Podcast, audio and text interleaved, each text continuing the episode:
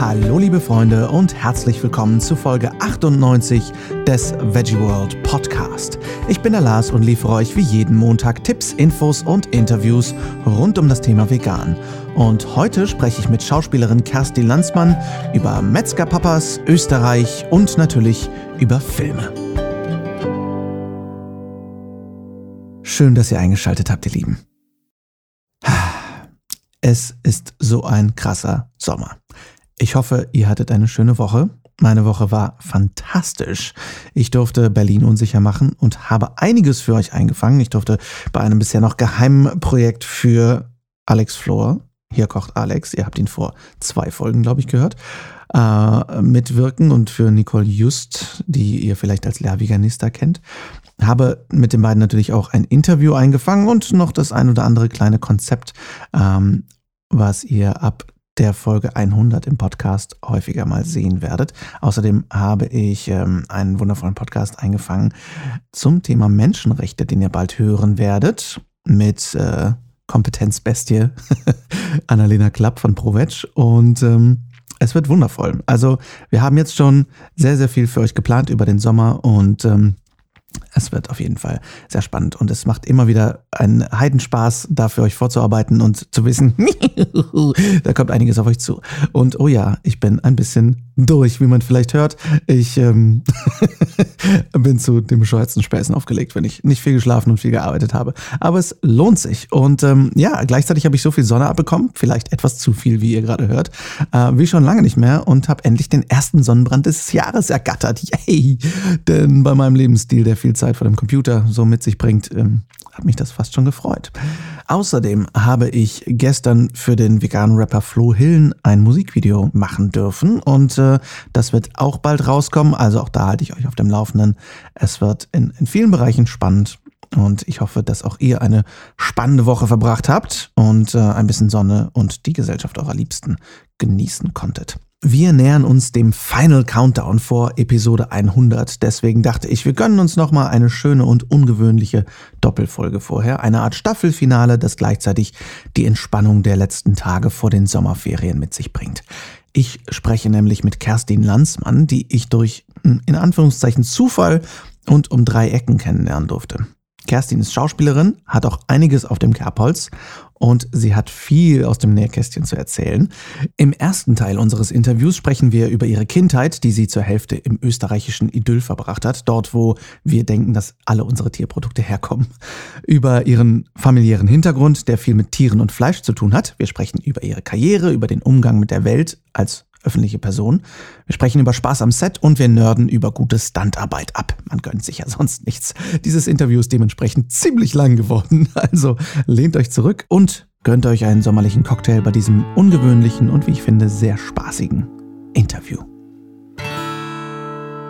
Ich sitze hier mit Kerstin Landsmann, endlich. Ja. Ähm, nachdem wir schon so viel und so lange geplant haben. Aber irgendwie habe ich das Gefühl, die Interviews, wo es am längsten dauert, bis wir dann mal zusammensitzen werden, mit die besten. Also ich freue mich sehr. Hoffentlich. Und dann sitzen wir auch noch in deiner Küche mit Macadamiennüssen und Himbeeren und Keksen. Das ist wirklich ganz wundervoll. Vielen Dank, dass du dabei bist. Herzlich willkommen, ich freue mich sehr. Ich danke. Ähm, Kerstin, für diejenigen, die dich noch nicht kennen, ähm, wer bist du eigentlich und was machst du so? Also ich bin eine 42-jährige, fast 42-jährige Frau, nächsten Monat dann. Okay. Ähm, ich bin mehrfache Mama. Ich bin ähm, vielleicht ein paar Personen da draußen bekannt, weil ich als Schauspielerin arbeite, seit mhm. ich 18 bin. Und ähm, jetzt schon ganz lange eine Serie mache, die nennt sich Soko Köln.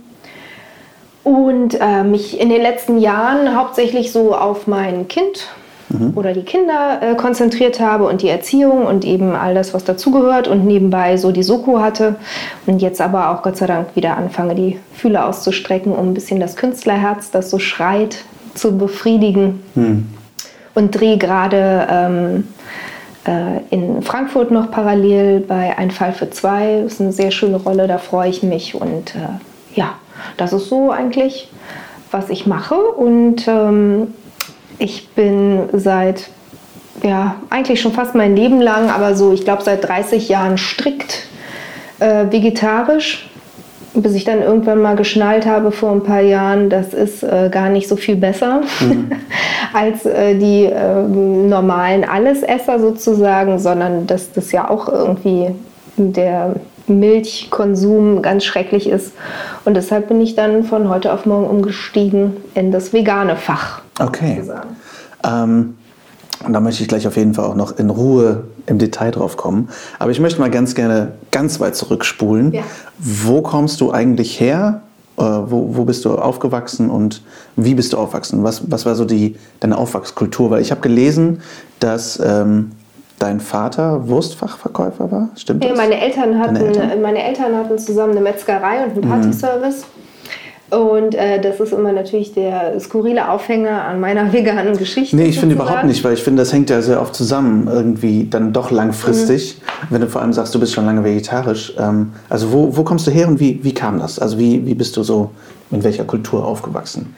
Also, meine Mama ist Düsseldorferin und mein Papa ist Österreicher aus mhm. Kärnten. Deshalb ähm, ja, fließt beides Blut in mir und das auch Gott sei Dank. Mhm. Das finde ich sehr schön und die Kindheit habe ich halt so, ich kann es jetzt nicht genau sagen, ob es exakt halb-halb war, aber doch auch sehr viel in Österreich verbracht, weil es da einfach wunderschön ist. Ähm, da hat übrigens meine Oma und deren Geschwister äh, so einen Betrieb, also einen Kleinbauernhof mit Milchkühen. Wir sprechen aber von so circa zwölf Milchkühen. Mhm. Ähm, und äh, unter anderem noch ein Restaurant und ein paar Fremdenzimmer, weil Kärnten ist ja so eine sehr schöne Region. Und ähm, ja, da bin ich so in einem Bauernhof-Idyll aufgewachsen und äh, deshalb habe ich auch so ganz lange, glaube ich, diese, diesen Milchkonsum war halt für mich dieses Milchproduzieren, in Anführungsstrichen, wie ich das von zu Hause kenne. Man hat zwölf Kühe.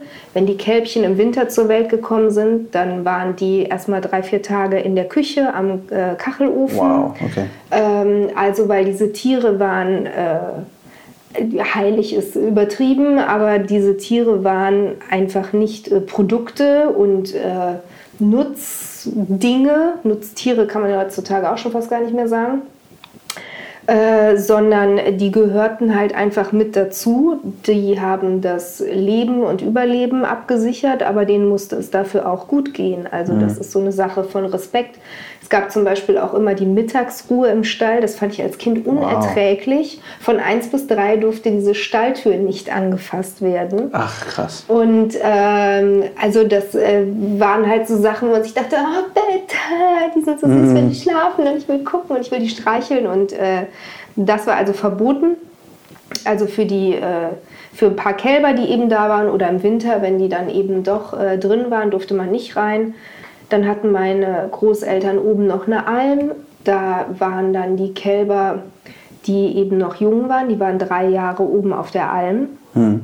Und da waren die halt quasi mehr oder weniger für sich alleine auf riesigen Wiesen mit natürlich Unterständen. Und da fährt man ja alle zwei, drei Tage mal eben hoch, gucken, ob so alles in Ordnung ist. Oder hm. vielleicht ist mein Opa auch täglich hochgefahren. Das kann ich ehrlich gesagt nicht mehr so sagen. Aber da haben die halt so ein Leben gelebt, wie man sich das so vorstellt. Ne? Die sind halt unter sich und in der Herde und machen so ihr Ding.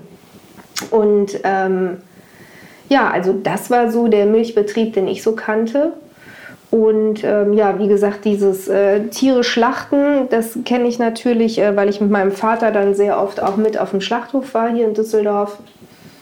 Und äh, diese Gerüche, diese Geräusche, äh, das fand ich alles äh, wahnsinnig schrecklich, mhm. schon als Kind. Also das war so schon immer klar, dass ich das so furchtbar finde.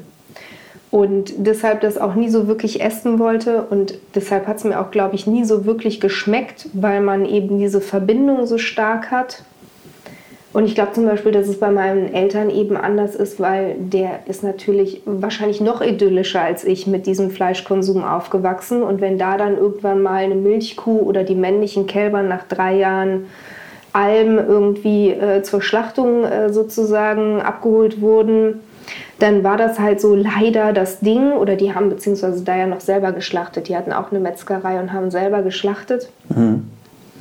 Und ich glaube, das konnte man sich alles so ein bisschen schöner reden. Mhm. Ähm, Haben denn deine Großeltern von dem Milch, Verkauf oder vom, vom Verkauf der Tiere gelebt? Mhm. Unter anderem auch. Also wie gesagt, die hatten dann auch noch eine Metzgerei und die hatten noch einen Gasthof. Mhm. Ähm, und eben die eigene Schlachtung. Und mein Großvater war auch Jäger, weil die haben mhm. halt viele äh, ja, Grundstücke, viel Land da mhm. eben auch. Und ähm, ja, aber ich kenne das eben da so ein bisschen anders. Also ja, der war Jäger, das fand ich auch immer schlimm. Ich konnte es überhaupt nicht nachvollziehen. Mhm. Ich habe auch nie mitgedurft auf die Jagd, weil eh jeder wusste, ich schreie sowieso mhm. nur rum. Und ähm, das, äh, das fand ich immer furchtbar. Allerdings habe ich eben auch gesehen, dass der nach Hause gekommen ist mit einem verletzten Rehkitz, das von der Mutter im Stich gelassen wurde, dass er eine ganze Tag und Nacht beobachtet hat, aber die Mutter nicht zurückkommt und das eben mitgebracht hat. Das lag dann eben auch in der Küche da am Kachelofen. Mhm. Da musste der Hund seinen Platz räumen, da kam dann das Rehkitz hin und wurde eben aufgepäppelt, bis das wieder äh, raus konnte in die Natur oder eine Eule oder so. Ähm, deswegen war das immer so ein bisschen, dass man sich dachte, das ist scheiße, aber vielleicht muss das auch so sein mit, mhm. dem, mit dem Jagen und dass man da das so ein bisschen im Zaun hält. Naja, also man ist ja auch irgendwie Kind so noch. Ne? Natürlich, ne? ja, ja. Das ist aber eine spannende Ambivalenz, finde ich. Ne? Das ist gerade, wenn sie, also dann scheint er ja wirklich noch ein Jäger des, der alten Schule gewesen zu sein, mhm. der sich wirklich noch irgendwie um die Tiere mitkümmert. Dann denke ich nur die ganze Zeit, er kümmert sich erst ums Reh und in zwei Jahren ist das Reh dann vielleicht dran. So, das ist halt sehr spannend. Aber ich finde einfach nur gerade, weshalb ich auch nachgefragt habe, wenn du sagst, die haben zwölf Kühe oder was gehabt, mhm. wie die dann davon leben konnten, nur so wenig zu verkaufen, weil ich mich immer frage, wenn schon dieses Idyll besteht, mhm. was wir uns ja alle vorstellen, was die ganze Zeit ja überall in mhm. jedem Produkt steckt, ähm, wie kann sich das rentieren? Gut, die hatten jetzt noch Fremdenzimmer und ich denke mal, sie haben dann auch nicht nur eigenes Fleisch auf den Tisch gebracht im Restaurant, aber das weiß ich ehrlich gesagt gar nicht so genau. Also wie gesagt, das ist halt ein großer Familienbetrieb gewesen. Mhm. Also die Gaststätte. Also es ist ein ganz kleines Kuhdorf, da ist man in vier Minuten von einem Ende zum anderen gegangen. Mhm. Da gibt es halt die, die, Gaststätte. Dann gibt es äh, daneben die Metzgerei mit der eigenen Schlachtung. Es gibt eben dieses Jagern halt, also auf die Jagd gehen, mhm. äh, wo wahrscheinlich auch Fleisch äh, dann weiterverkauft wurde. Ähm, es wurden ja auch äh, Sachen, also zum Beispiel das ganze Futter für die Tiere wurde angebaut. Es gab an dem Bauernhof einen riesen Obstgarten, einen riesen Gemüsegarten, also alles, was man, also so, so Bohnen im Supermarkt kaufen, mhm. kenne ich jetzt aus Österreich eben nicht, sondern mhm. das hat eben alles dieser Hof hergegeben. Und ähm, ja, also die, also die haben auch alle ja wirklich hart gearbeitet. Ne? Mhm. So. Also die haben alle gelebt ähm, und, und äh, alle ein vermeintlich fröhliches Leben gehabt. Aber wenn ich mich so zurückerinnere, die haben eigentlich auch immer nur gearbeitet. Mhm. Also das ist so, wie es früher eben noch war. Du musst eigentlich den ganzen Tag arbeiten, um irgendwie dein Essen zu haben. Und die Arbeit, quasi. genau, und mhm. die Arbeit gehört so zum Leben und nicht, wie es heute bei vielen ist, die blöde Arbeit, das notwendige Übel so mhm. kurz wie möglich und wann ist endlich wieder Freitag, mhm. sondern da gab es ja auch kein Wochenende oder so. Da mhm. gab es auch keinen Urlaub. Ja. Sondern das war dann mal schön, wenn sonntags äh, irgendwie Maifest war und alle sich da auf dem Dorfplatz getroffen haben oder so. Und wie kam dann für dich die Entscheidung, weil du, ich meine, du bist ja sehr früh schon damit aufgewachsen, dass das in irgendeiner Form notwendig ist oder, oder normal ist, natürlich ist. Wie, wie kam für dich, wenn du dich da jetzt noch dran erinnern solltest, diese Entscheidung, ah, ich finde das aber blöd? Und wie haben deine Eltern letztendlich darauf reagiert, wenn das so intrinsisch in dieser Kultur drin war? Mm, also ich fand es wirklich schon immer blöd und konnte das nicht nachvollziehen. Die wussten auch genau, also ich konnte auch nie Filme gucken, sowas wie Bambi, das war hm. wochenlang. Habe ich bis heute nicht gesehen. Ja, zu Recht, guck's dir auch nicht an. Also es war wochenlang abends nicht möglich, in Ruhe einzuschlafen, hm. immer wieder weinen, weil das tut einem so leid. Und ähm, ja, also äh, meine Eltern sind natürlich auch noch äh, aus so einer Generation, ähm, da war das dann so, dass ich ab und zu Fleisch essen musste, in Anführungsstrichen, mhm. sondern es war so, mal jetzt ist halt wenigstens ein Schnitzel, du kannst auch außenrum alles abschneiden und machen und tun oder äh, ist wenigstens eine Frikadelle oder irgend, also ne, so, weil man ja so aufgewachsen ist, dass man noch geglaubt hat, es sei so wichtig, dass man auch tierische Proteine zu sich nimmt. Das weiß man ja heute eigentlich besser, wobei es ja heute das Gros der Menschen leider immer noch nicht ja. verstanden hat. Also hat man ja heute noch, dass man viele trifft, die sich denken, ja, nee, aber so ganz ohne Fleisch, das geht nicht. Ja, was ich ähm, lustigerweise am meisten höre, ist, wenn ich Leute frage, wofür brauchen wir denn Fleisch, sagen wegen der Vitamine. So. Ich denke, krass, okay. also ist es echt gar nicht immer das häufigste Protein, sondern wirklich die Vitamine im Fleisch, die brauchen. Mhm. Okay. Das, das klassische Bild. Ich brauche ja. Vitamine, ich brauche erstmal ein rohes Schnitzel. ähm, was hat dich denn ähm, aus dieser ländlichen, ländlich geprägten Erziehung sehr, ich sag mal, sehr handwerklich zum Schauspiel gebracht? Wenn du sagst, du bist schon so jung mit 18 Jahren ins Schauspiel. Mm, also ich habe schon, seit ich ein Baby war, weil meine Mutter hier in Düsseldorf äh, per Kaiserschnitt entbunden hat und dann ähm, auf dem Zimmer lag mit, mit einer Frau, mit der sie sich angefreundet hat, die Model war und hier beim Künstlerdienst Düsseldorf äh, gearbeitet hat. Und die hat gesagt, ach, die, die Kerstin ist süß, ähm, gib mir zwei, drei Fotos, äh, ich nehme es mit in die Agentur. Und dann habe ich schon immer ähm, Werbung halt gemacht, so ah, circa okay. einmal die Woche. Hauptsächlich Printwerbung, mhm. aber ähm, auch im Fernsehen, so für Lenore und so. Und ähm, damit habe ich aber aufgehört, als ich 15 war, weil ich äh, körperlich nicht lang genug bin und ah, auch wahrscheinlich okay. optisch durchs Raster gefallen bin. Und dann hat aber die alte Agentin damals, als ich gerade 18 war, meine Mutter angerufen und gesagt, der Express castet jetzt gerade 14.000 Mädchen und die finden sie nicht für eine Rolle in dieser Serie Verbotene Liebe hin und her. Ich glaube, die Kerstin ist es, schickt die mal dahin. Und dann hat meine Mutter mir das gesagt und dann haben wir halt noch gedacht, das ist so ja, wie das so war, ne? gewinnen sie einen Auftritt mhm. in. Und man dachte sich, man steht wahrscheinlich so voll dämlich im Hintergrund mhm. oder äh, Ding Dong Pizzataxi. Und dann habe ich auch gedacht, ja, ist egal, in, in äh, vier Wochen sind irgendwie Sommerferien oder sechs Wochen, ich weiß es nicht. Äh, das nehme ich noch schnell mit, weil das ist ja immer gut bezahlt. Und dann habe ich Geld für den Urlaub. Und dann habe ich da angerufen, dann war so, nee, das Casting ist schon vorbei. Und dann dachte ich mir, ja, gut, schade, dann ist es halt so dann sagt sie, ja, warte mal, aber deine Stimme gefällt mir, kannst du nicht doch äh, vorbeikommen? Und ich weiß noch, das war montags und wenn ich gewusst hätte, um was es da geht, dann hätte man nie so reagiert, aber mir war es halt so wurscht in dem Moment. und ich sag, ja, kann ich schon machen, wann denn? Und sie war so, ja, heute. Und ich dachte mir, nee, weil ich habe auch immer äh, nach der Schule in so einem Klamottenladen hier in der Altstadt gejobbt, okay. um mir Kohle zu verdienen. Und war so, nee, heute kann ich nicht, ich kann frühestens Freitag. und ich war so, nee, das ist viel zu spät. Ich so, ja, aber ich kann anders nicht, dann ist es halt so. Ja, gut, dann kommt Freitag. So, und dann bin ich Freitag noch hingefahren. Also, wie gesagt, ich war gerade, ich glaube, ich war zehn Tage 18 mit meinem Auto auf nach Köln. Dann lag das ja auch noch so außerhalb äh, dieses Bocklemünd. Und mhm. ich dachte, WDR, ich kannte nur das Vierscheibenhaus mitten in der Stadt. Da war ich dann und die waren, nee, hier ist das nicht, das ist draußen. Man hatte ja kein Navi, man hatte natürlich auch keine Karte dabei und nichts. Scheiße. Und ich dachte mir, so ein Scheiß, die gehen mir auf den Sack. Wieso machen die das nicht hier? Was für eine dämliche Firma. Ich fahre jetzt nach Hause, ist mir zu blöd, die können mich mal. Und bin dann, habe mich dann noch verfahren und bin dann auf eine falsche Autobahn gekommen. Also bin offensichtlich irgendwie über die Aachener Straße. Köln war da noch nicht so mit dem Auto mein Pflaster bin dann da halt gelandet und dann auf einmal kam die Ausfahrt Bocklemünd und ich dachte mir, ach gut, ey, wenn es also jetzt hier ist, dann fahre ich jetzt auch eben raus. und bin dann halt rausgefahren und war dann da. Und äh, ja, so auswendig lernen war halt so nie mein Problem, weil die meinte, ja, setz dich da rein, egal wie lange du brauchst. Ähm, du kannst dann in einer Stunde oder so kommen und dann können wir die Szene mal aufnehmen. Und ich dachte mir, ja, wir können die auch jetzt aufnehmen, weil es waren nur ein paar Sätzchen.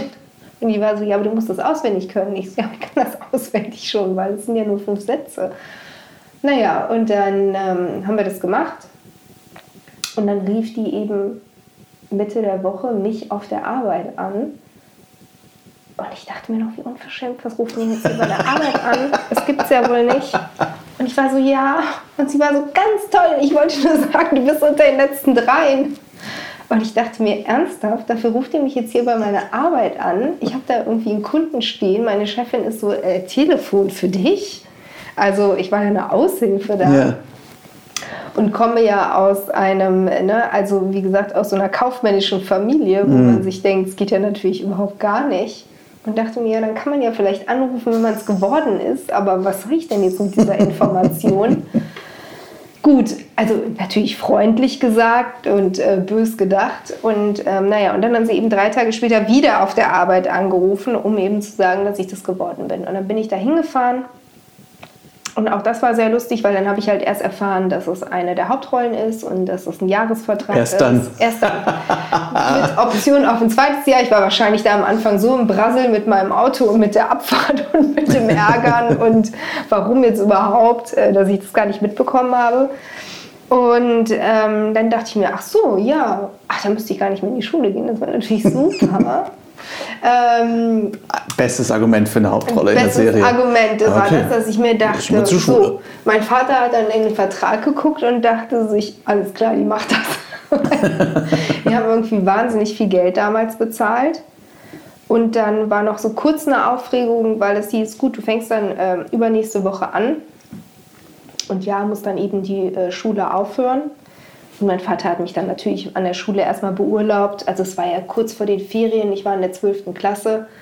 Und ähm, das heißt, diese letzten zwei Wochen, die sind ja eh immer für einen Eimer. Also das hätte, hat man eh als Beurlaubung durchgekriegt. Und er hat aber dann mich so komplett für ein Jahr von der Schule beurlaubt, dass Wow. wenn ich eben da nach einem Jahr wieder rausgeflogen wäre, hätte die Klasse nochmal wiederholen können und eben den Abschluss zu Ende machen können. Wow, das nenne ich mal eine klassische schicksalshafte Abzweigung äh, des Ja. Lebens im Aber wahrsten ich glaube, Sinne. wenn man es gewollt hätte, wäre man schon irgendwie am Telefon gescheitert. ja, Und wahrscheinlich war man irgendwie doch so tiefenentspannt, dass Mega das gut. irgendwie ganz, ganz gut angekommen Mega gut. ist. Das habe ich aber lustigerweise auch immer gemacht, die Erfahrung. Wann immer ich irgendwie mit einer Rolle oder irgendeinem Job entspannt war, dachte ich, ja komm, ist okay.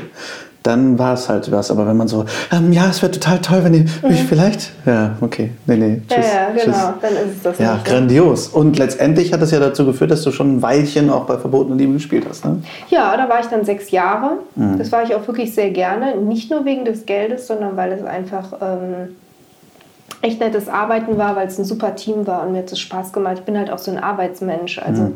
ich arbeite wirklich auch gerne. Und äh, auch wenn man da manchmal 14 Stunden draußen bei Regen steht oder so, aber irgendwie, also ich mag das, ich finde es super. Und ähm, ja, das war immer ganz gut. So was ein bisschen negativ war, war halt, dass das Privatleben so darunter gelitten hat in Form von, also wir waren ja damals so ein bisschen wie, ja, so Mini-Popstars, sage ich jetzt mal. Also wir waren ja ständig in der Bravo und ständig auf Veranstaltungen und zu Autogrammstunden. Und man konnte halt leider wirklich relativ wenig entspannt sich draußen bewegen, weil einen immer so kreischende Leute angesprungen haben.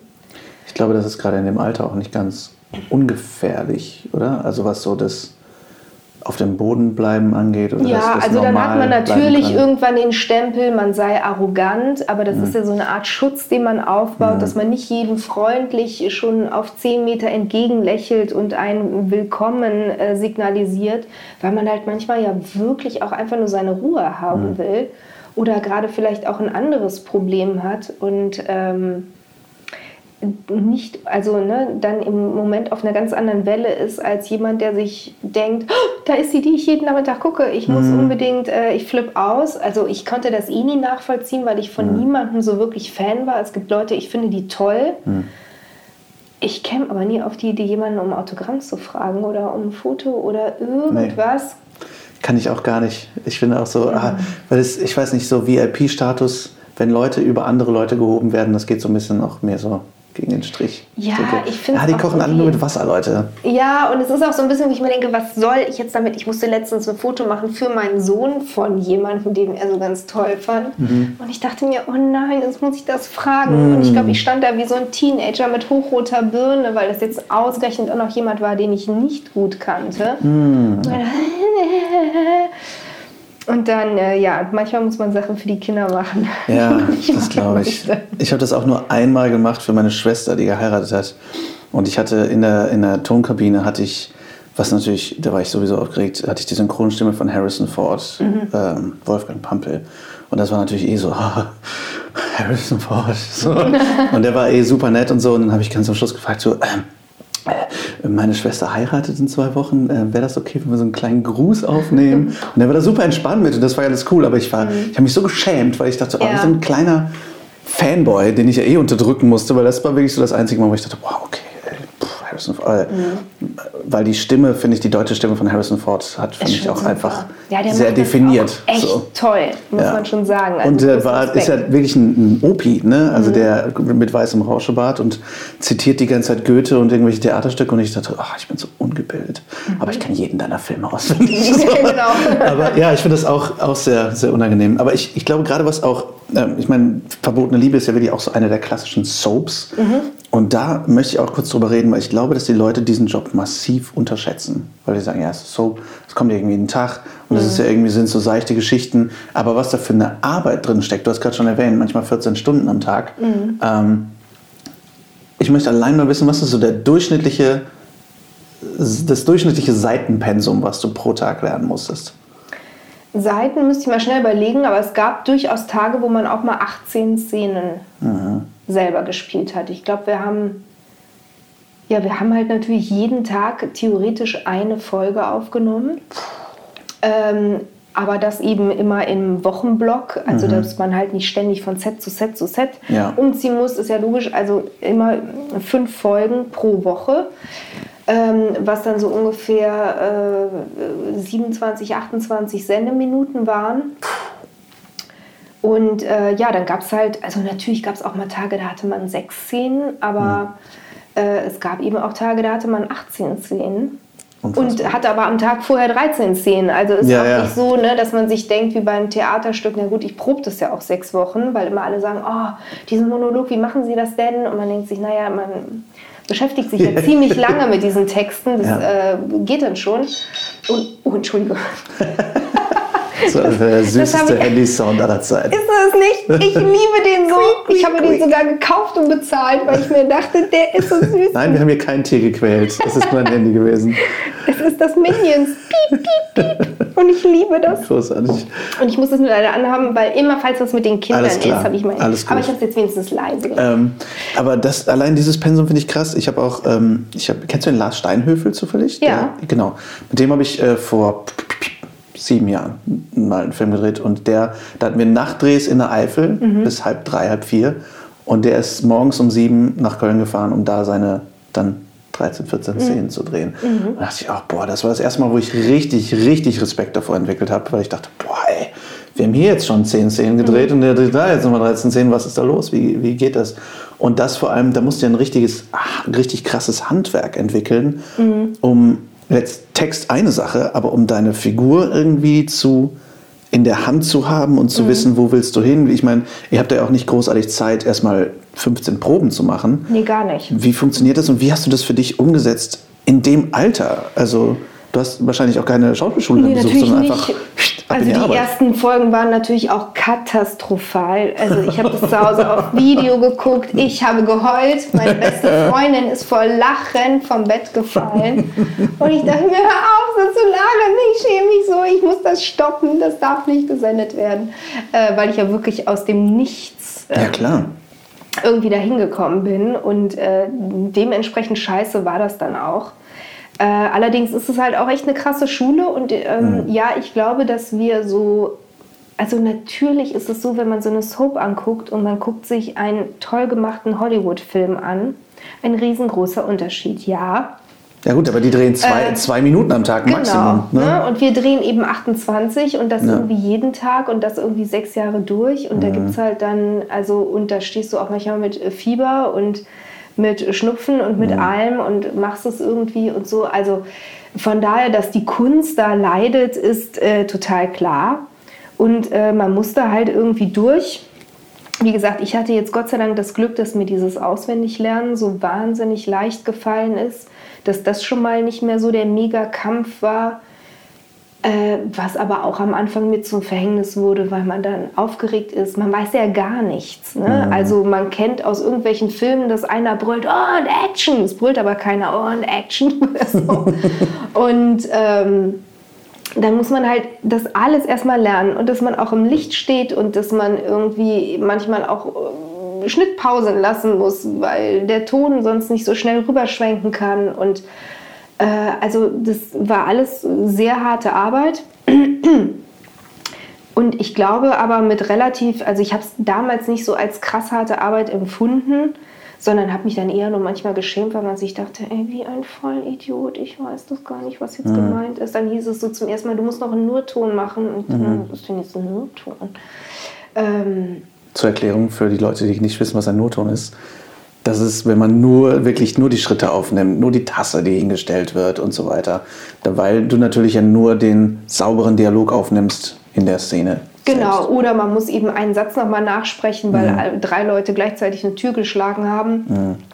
Was man bei einem Film ja dann schön im Nachsynchron nochmal mhm. äh, toll konzentriert und in Ruhe macht. Da macht man es eben, ah, keiner bewegt sich, nur Ton läuft und äh, da. Ja. und, ähm, und dann stehst du eben da und 30 Leute gucken dich an und du musst nochmal irgendwie fröhlich den Satz rufen, den du eh schon dämlich findest und denkst mhm. dir, ach, so ätzend. So, oder ich weiß noch ganz schreckliche Sachen, was man ja auch vorher nicht wusste. Wenn du so eine Partyszene drehst, läuft natürlich keine Musik. Das finde ich bis heute einfach immer nur so real. Immer schlimm, wo ich mir immer denke, ich hasse diese Partyszene. Lass uns schreien. Hier ist ja. ja, so laut, lass uns ganz laut sein. Also erstens ah. das, dass man in einem mucksmäuschenstillen Riesenstudio sich anbrüllen muss, ist total äh, ja wieder natürlich. Mhm und dass man dann auch noch tanzen soll und man hört nur dieses Getrappel, Getrappel, Getrappel von allen drumherum und steht da selber wie ein Vollidiot. Ein Glück ist das jetzt äh, nur mit Ton hier und nicht mit Bild. Und hampelt da rum und jeder hüpft neben dem Takt hin und her. Also mhm. es ist der Albtraum. Und äh, ja, da muss man dann äh, so durch. Und ich glaube eben, weil ich so jung war, war das jetzt nicht so schlimm. Mhm. Also ich glaube, heute durch die Schule zu müssen, ist noch mal was anderes. Und ich habe damals schon gesagt, weil es wurde natürlich extrem auf uns rumgehackt, ne, weil wir natürlich ja. für die, für die äh, ausgebildeten Schauspieler sozusagen der Abschaum ah, waren. Okay.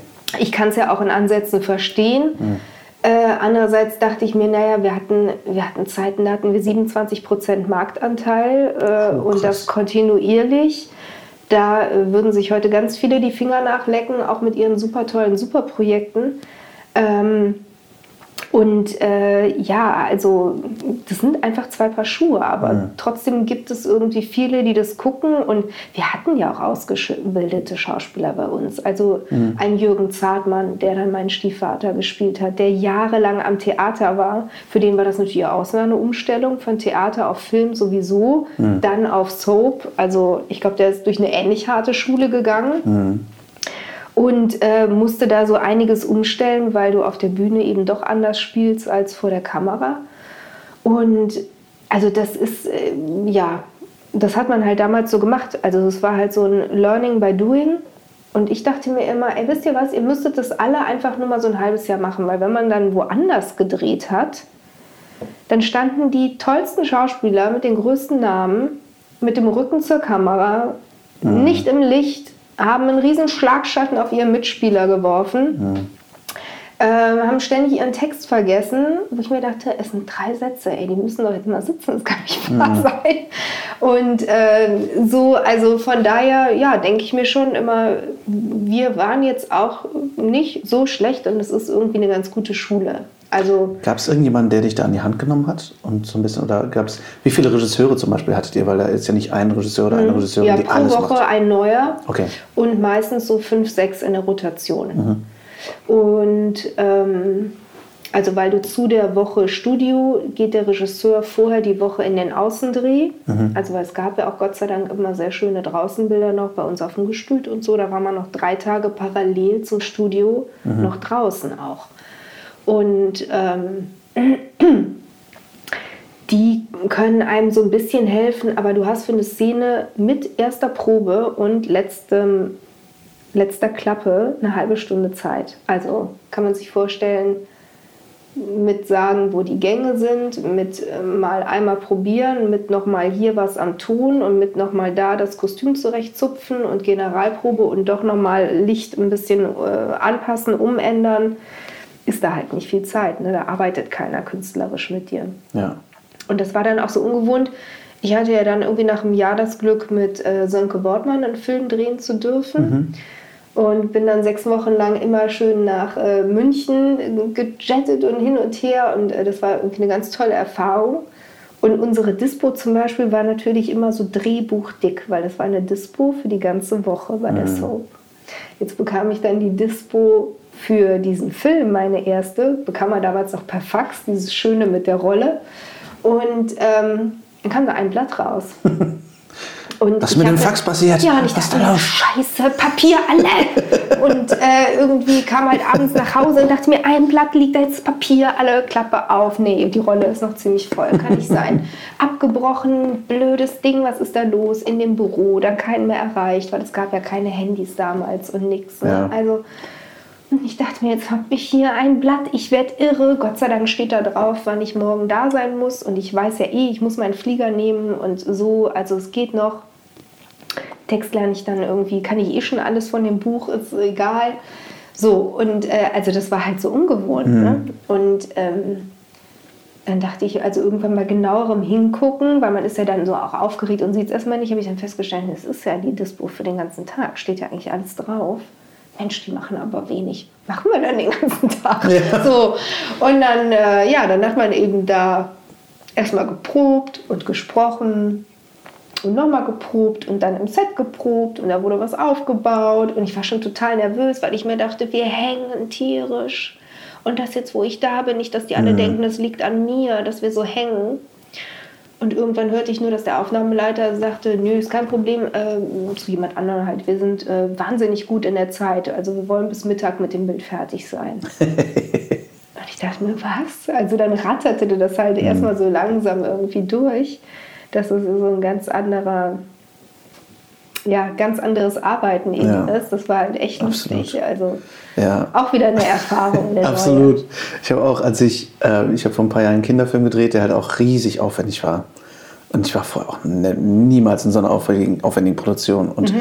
ich dann auch da saß, dachte, ey, wir sind vier Stunden am Licht bauen. Mhm. Und ich bin schon hier, was ist denn hier los? Ja, ja, aber die mussten erst mit ihrem Kran-Operator, die hatten einen Typ, der nur für den Kranwagen zuständig war. Und das, Ah, okay, das ist eine etwas andere Größenordnung hier, ich verstehe. Und, Mhm. Aber das ist natürlich krass, ne, wenn du dann vom Set kommst und du drehst normalerweise 18 Szenen am Mhm. Tag. Denkst du, Ja, ja, das war echt Krass. komisch und ich war ganz nervös und hatte dann auch vergessen, also bei der Werbung ist es ja noch extremer. Ähm, und als Kind hat man ja auch so ein anderes Zeitgefühl. Da muss man ja fünf Minuten warten und denkt sich, Mama, ewig, wir sitzen jetzt Stunden, ich will nach Hause. Und denkt, es sind gerade fünf Minuten. Ne, so. Deshalb hatte ich das gar nicht so auf dem Schirm. Aber ich habe ja dann ähm, ja, fast 14 Jahre noch parallel angefangen, äh, als äh, Stuntfrau und äh, Stuntkoordinator zu arbeiten. Und war da eben auch bei sehr großen Werbeproduktionen mit dabei. Und das ist halt nochmal eine ganz andere Welt. Also da ist man halt, also da ist mir trotzdem der Schweiß ausgebrochen, weil wir irgendwie, wir haben auf einen Hubschrauber gewartet, der eine Lampe aus England bringt, eine ganz Wow. spezielle Lampe und saßen aber alle, dieses komplette Team, auf einem geheimen Testgelände, wo wir mit verdunkelten Autos, Echt jetzt? mit, äh, Wow. wir mussten unsere Handys vorher abgeben und alles irgendwie hin mussten und saßen dann da alle. Und ich dachte mir, wir könnten doch schon mal irgendwas drehen. Und wenn es nur innen der Schaltknauf ist, die man vielleicht reinschneiden will oder so. Und es hat keiner irgendwas gemacht den ganzen Tag, weil wir Wow. auf diese Lampe einfach nur gewartet haben. Da Und frage ich mich aber auch Das ganze Geld, das hier Ja. durchrattert, ich werde nervös, können wir nicht total. Das frage ich mich aber, also ob das nicht manchmal so ein bisschen der, der Fehler im System ist, wenn Leute einfach so viel, so große Produktionen drehen, dass sie einfach nicht mehr eine Perspektive dafür haben, was ist eigentlich sinnvoll oder effektiv oder effizient, weil ich mir auch teilweise denke, Leute, ey, wenn da hinten doch gebaut wird, dann lass uns doch hier was drehen. Ist- Ja, ja, genau. Ich habe das auch so drin. Andererseits denke ich mir halt auch, nee, die machen das eben ganz konzentriert. Und eigentlich ist es ja auch gut, weil die sagen, wir brauchen diese Lampe für dieses Licht und wir wollen das gerne so haben. Und äh, wir müssen daraufhin erst unsere anderen Sachen anpassen oder was auch immer. Oder eben, als wir diesen Film da gedreht haben, heute wünscht man sich das ja mal, dass man so viel Zeit hätte für mhm. die Sachen, dass man wirklich mal was proben, wirklich mal was ausprobieren kann. Also selbst bei der Suko ist es so, dass wir inzwischen schon sehr viel schneller produzieren als vor 16 Jahren, wo ich da angefangen habe. Mhm. Und ähm, ja, ich finde, es ist so ein bisschen so ein zweischneidiges äh, Schwert, weil ich auf der einen Seite denke, klar, man könnte sehr viel, sehr viel günstiger machen, wenn jeder mal ein bisschen irgendwie die Beine in die Hand nimmt mhm. und äh, durchzieht. Ähm, Andererseits denke ich mir, es darf aber auch nicht alles immer nur im Supergalopp durchgehen. Ja. Da muss man andere Slots finden, weil es wird ja dann gerne, ach, die produzieren so, dann können wir auch, dann nehmen wir auch noch mal zwei ja. Tage weg. Düt, düt, düt.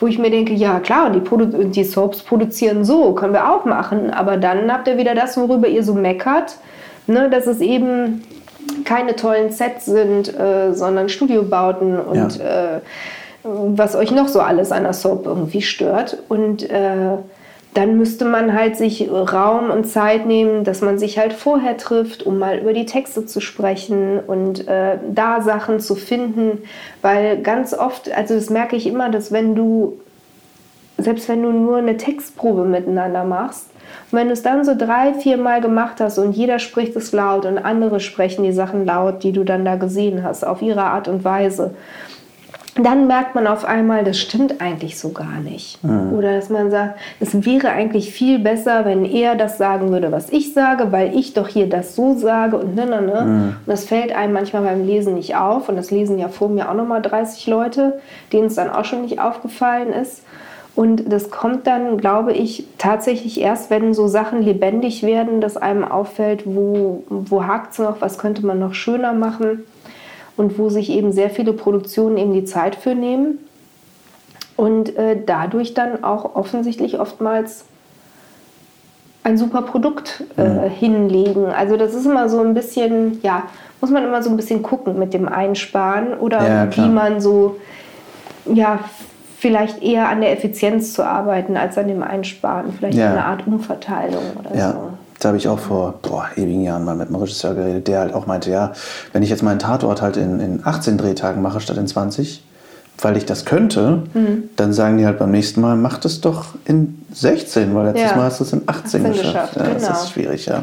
Du bist ja dann ähm, 2003 richtig ähm, zur Soko Köln gekommen. Ich glaube, zwei war es schon. 2002, okay. Ja, ich glaube, aber ich weiß ähm, was hat sich da für dich verändert und, und wie, wie kam das? Und wie hat sich das für dich verändert, von einer langjährigen Rolle in die nächste langjährige Rolle zu kommen? Also ich hatte, ich habe dann bei der verbotenen Liebe aufgehört, weil das wirklich so war, dass ich ähm, ja mit diesem privaten, mhm. diese private Belastung sozusagen irgendwie keine Lust mehr drauf hatte. Mir ging mhm. das tierisch auf den Keks. Man hatte aber auch nicht so ganz vor Augen, dass mit dem Tag, mit dem man aufhört, hört aber dieses Private leider nicht so auf. Mhm. Ähm, egal, aber es hat ja dann irgendwann aufgehört. Von da war der Schritt schon gut und dann habe ich aber erstmal ein Jahr lang nichts gemacht. Zum einen, weil ich erstmal ein halbes Jahr lang auch nichts machen wollte, weil nach dieser nach diesem Hamsterrad ist auch mhm. mal ganz gut ein bisschen durchatmen und mal für sich sein. Zumal ich ja direkt von der Schule da rein bin ja, und ja. sechs Jahre durchgepowert habe und so dieses oh, ich bin mit der Schule fertig und mache mal erstmal gar nichts mhm. und leg mal immer so die Füße hoch und vielleicht langweile ich mich auch mal. Mhm. Kannte ich halt so gar nicht. Und dann war es eben auch erstmal relativ schwierig, überhaupt was Neues zu kriegen, weil man eben diesen Soap-Stempel drauf hatte oder diesen Stempel der einen Rolle. Mhm.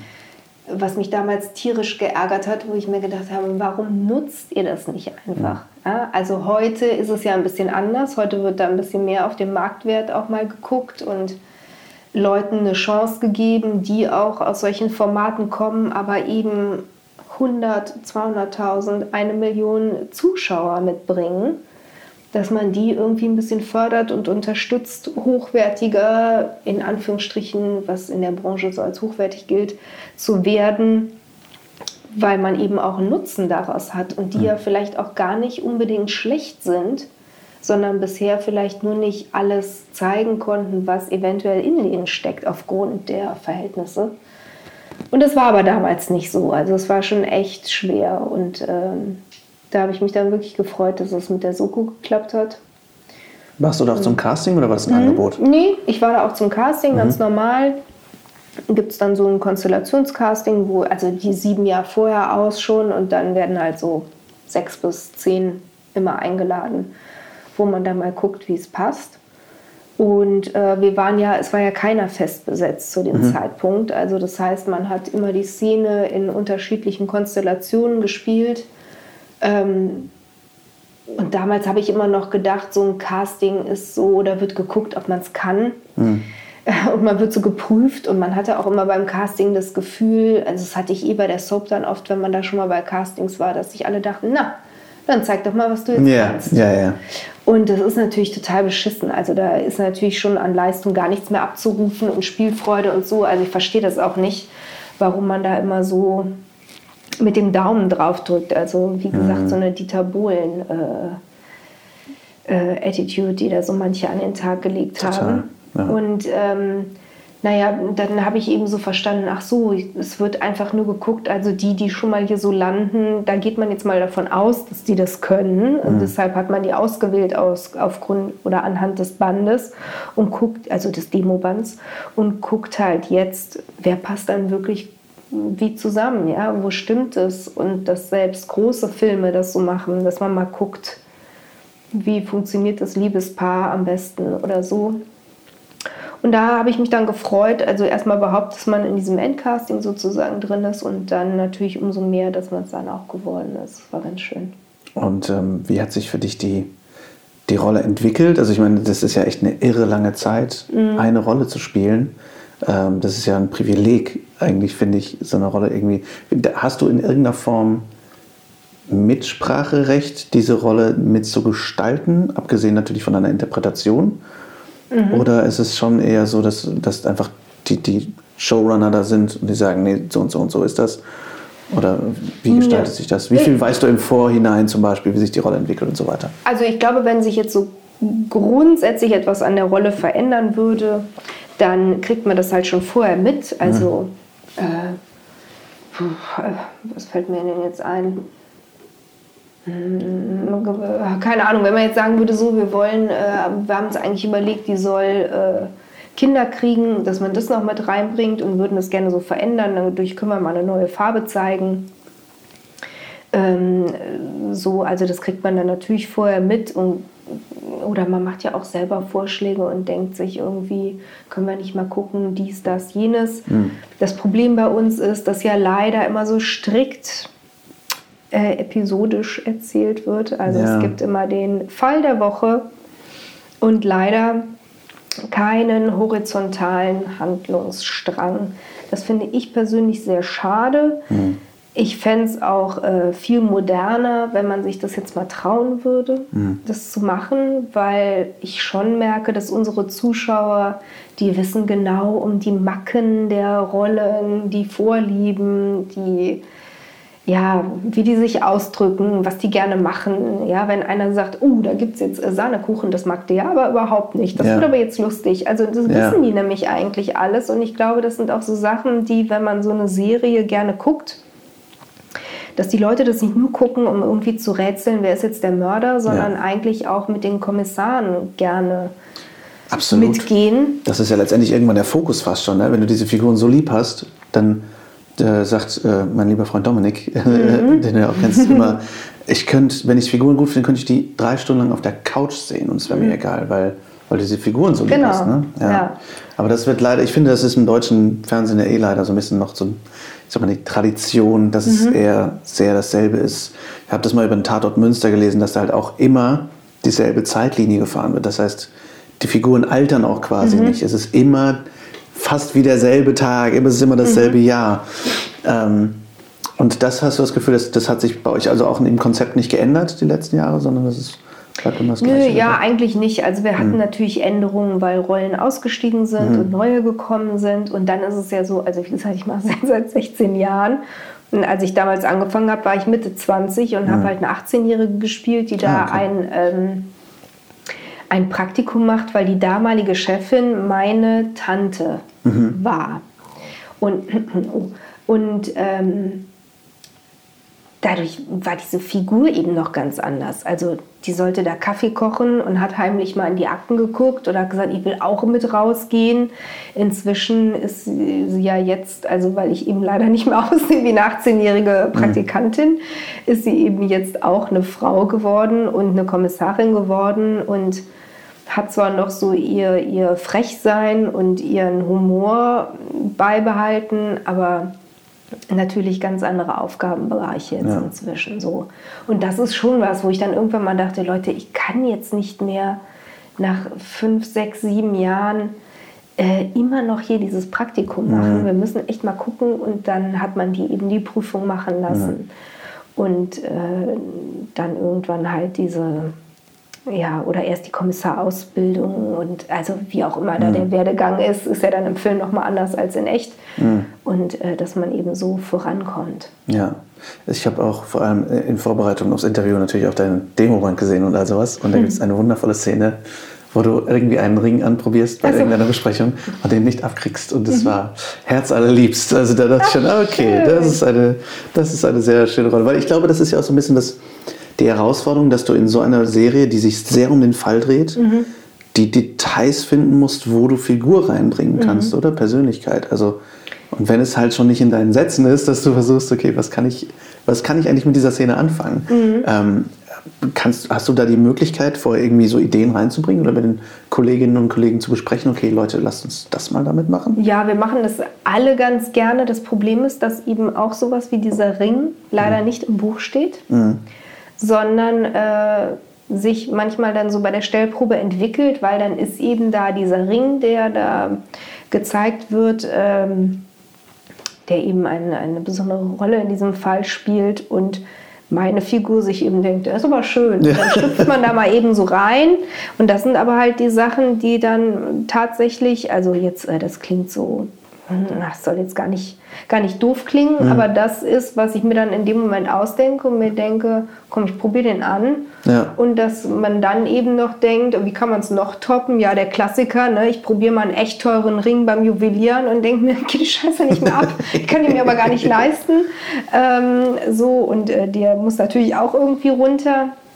Und das sind dann halt so die Sachen, die man da irgendwie finden muss. Und dann hat man eben noch die Kollegen, die das eben mit unterstützen, indem sie es eben gar nicht sehen oder eben erst recht äh, hingucken, sich denken, was macht die denn da wieder? ähm, dann hat man Gott sei Dank meistens eine gute Regie vor Ort, die dann auch irgendwie guckt, dass es nicht zu klamaukig ja, ist ja. oder zu viel ist oder dass man sich denkt, spiel das so für dich. Also ne, das kann man dann eben da mal ganz gut ausprobieren. Mhm ob man jetzt alleine als Vanessa das Problem hat oder ob man da eine Riesennummer draus macht und alle irgendwie sich denken, gib mal her und wie dann immer jeder versucht und meint, er wüsste den besten Weg, wie es ja. abgeht oder so. Und das sind so die Sachen, die wir tatsächlich immer so am Set für uns entwickeln. Ähm, ja. ja. Und die, wie ist so das Ensemble ähm, mittlerweile? Wie könnt ihr, könnt ihr gemeinsam viel also ich denke mal, sowas definiert auch sehr wahrscheinlich so den Arbeitstag, oder? Wenn ihr mhm. so dem, ich meine, ich weiß nicht, wie das ist, wahrscheinlich müsst, müsst, muss man euch häufiger mal äh, im Zaum halten, kann ich ja, mir vorstellen. Mhm. Äh, wie, wie funktioniert das? Wie viel äh, Spaß untereinander übersetzt sich letztendlich auf die Geschichte? Also wenn wir so viel Spaß haben dürften, wie wir es echt haben, dann wäre es, glaube ich, kein Krimi mehr. dann wäre es irgendwie was anderes. Also wir haben echt ein super Ensemble da gerade und so viel Spaß untereinander und es ist echt nett. Also weil wir eben alle, glaube ich, gut und professionell arbeiten und mhm. uns durch diesen Zug, den wir bei den normalen Sachen eben reinbringen, diese Pausen verschaffen um eben äh, auch so mal so einen Blödsinn mhm. anzubieten oder sich auszudenken. Also man hat ja auch manchmal eine Idee und denkt sich mega lustig und alle denken sich, es ist überhaupt gar nicht ja. lustig und man denkt sich, mm, okay, dann halt nicht.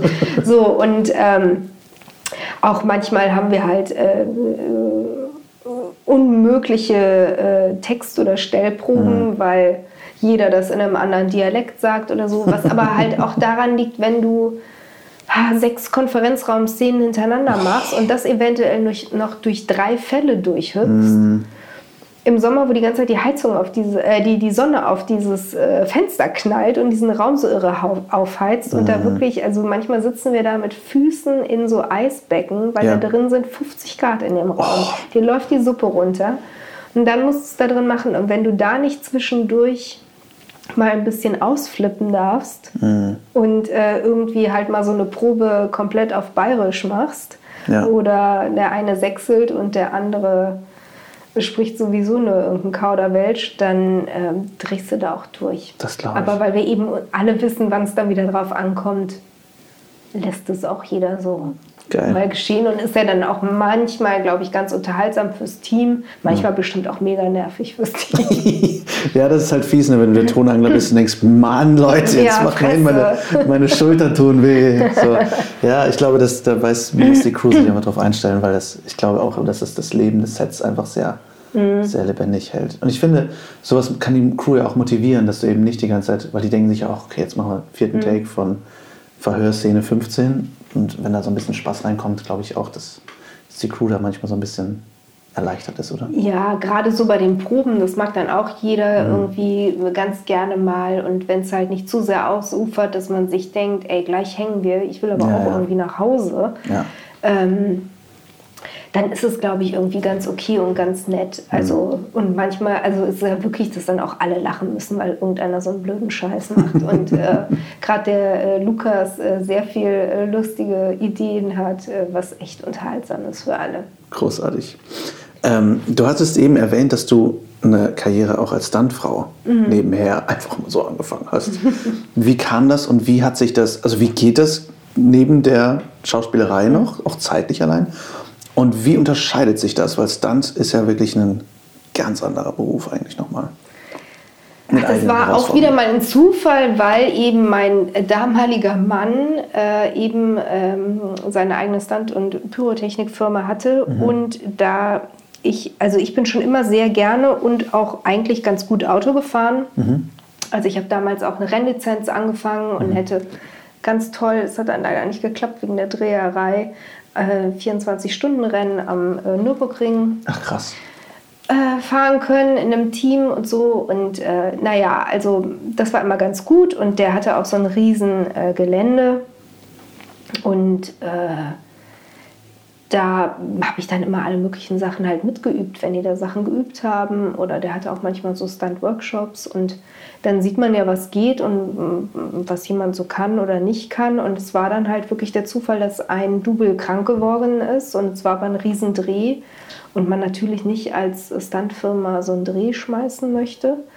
Ähm, und er sagte, kannst du das nicht machen? Kannst du das nicht fahren? Und ich dachte mir, ja klar, also, weil man weiß ja, was am Drehort passiert. Ja, dadurch, das ist dann auch nochmal, also nur weil einer gut Auto fahren kann, ist er noch lange kein guter Stuntman. Aber ähm, so, und äh, so kam das dann. Und da bin ich dann so reingeschlittert und äh, das habe ich jetzt nicht täglich gemacht, aber doch äh, des Öfteren, weil es halt total Spaß macht, weil es so eine andere Seite ist. Da kriegt man auch mal Szenenapplaus, das Ja. sonst eher nicht.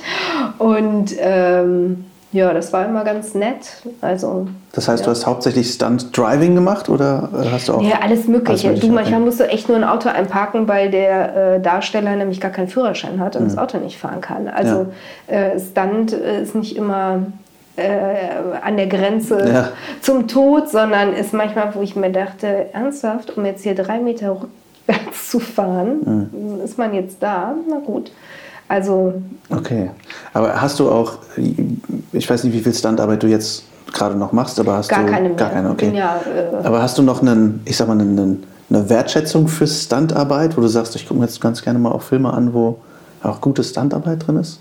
Ja, finde ich äh, großartig. Also habe ich eine totale Wertschätzung, ähm, weil wenn das äh, gut gemacht ist und äh, präzise gemacht ist, äh, dann, also das ist ein wahnsinnig anspruchsvoller Beruf und auch äh, je nachdem, was für Sachen, auch ein echt riskanter Beruf. Ähm, das heißt nicht, dass die alle lebensmüde sind und sich irgendwo runterstürzen, sondern eben doch sehr genau wissen, was sie irgendwie tun. Und es gibt ja sehr viel tollere Stuntleute als mich. Also ähm, die machen noch mal ganz, ganz andere Sachen und heftige Sachen.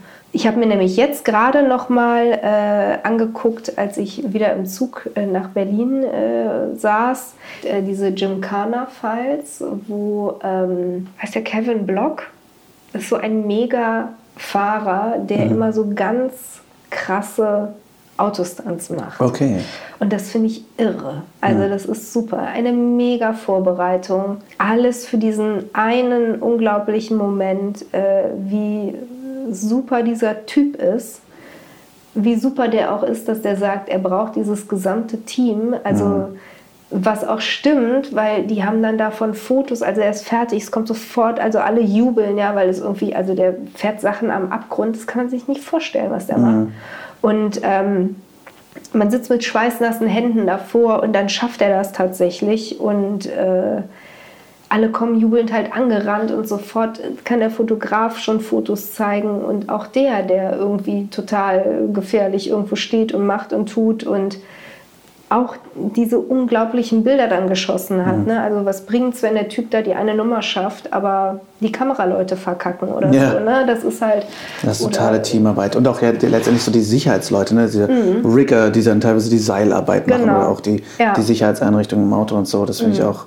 Das Schöne am Stunt ist, dass eben so ein Teamwork ist. Mhm. Und ich finde, das ist auch irgendwo ein egofreier Job, weil du es dein Gesicht wird nicht gezeigt. Mhm. Gerade in heutigen Zeiten, gerade Richtung Hollywood, äh, wo dann dein Gesicht, einfach das Gesicht des Schauspielers mhm. digital drüber gelegt wird, wo du auch denkst, okay, jetzt war ich mhm. irgendwie hier. Hast du zufällig den Film Baby Driver gesehen? Mhm, oh Gott, das ist Stunt Driving. Ja, das ist Stunt Driving. Also da können wir jetzt noch eine ganze Weile drüber. Also ich muss sagen, die Stunt-Arbeit von Baby Driver und den John Wick-Film in den letzten mhm.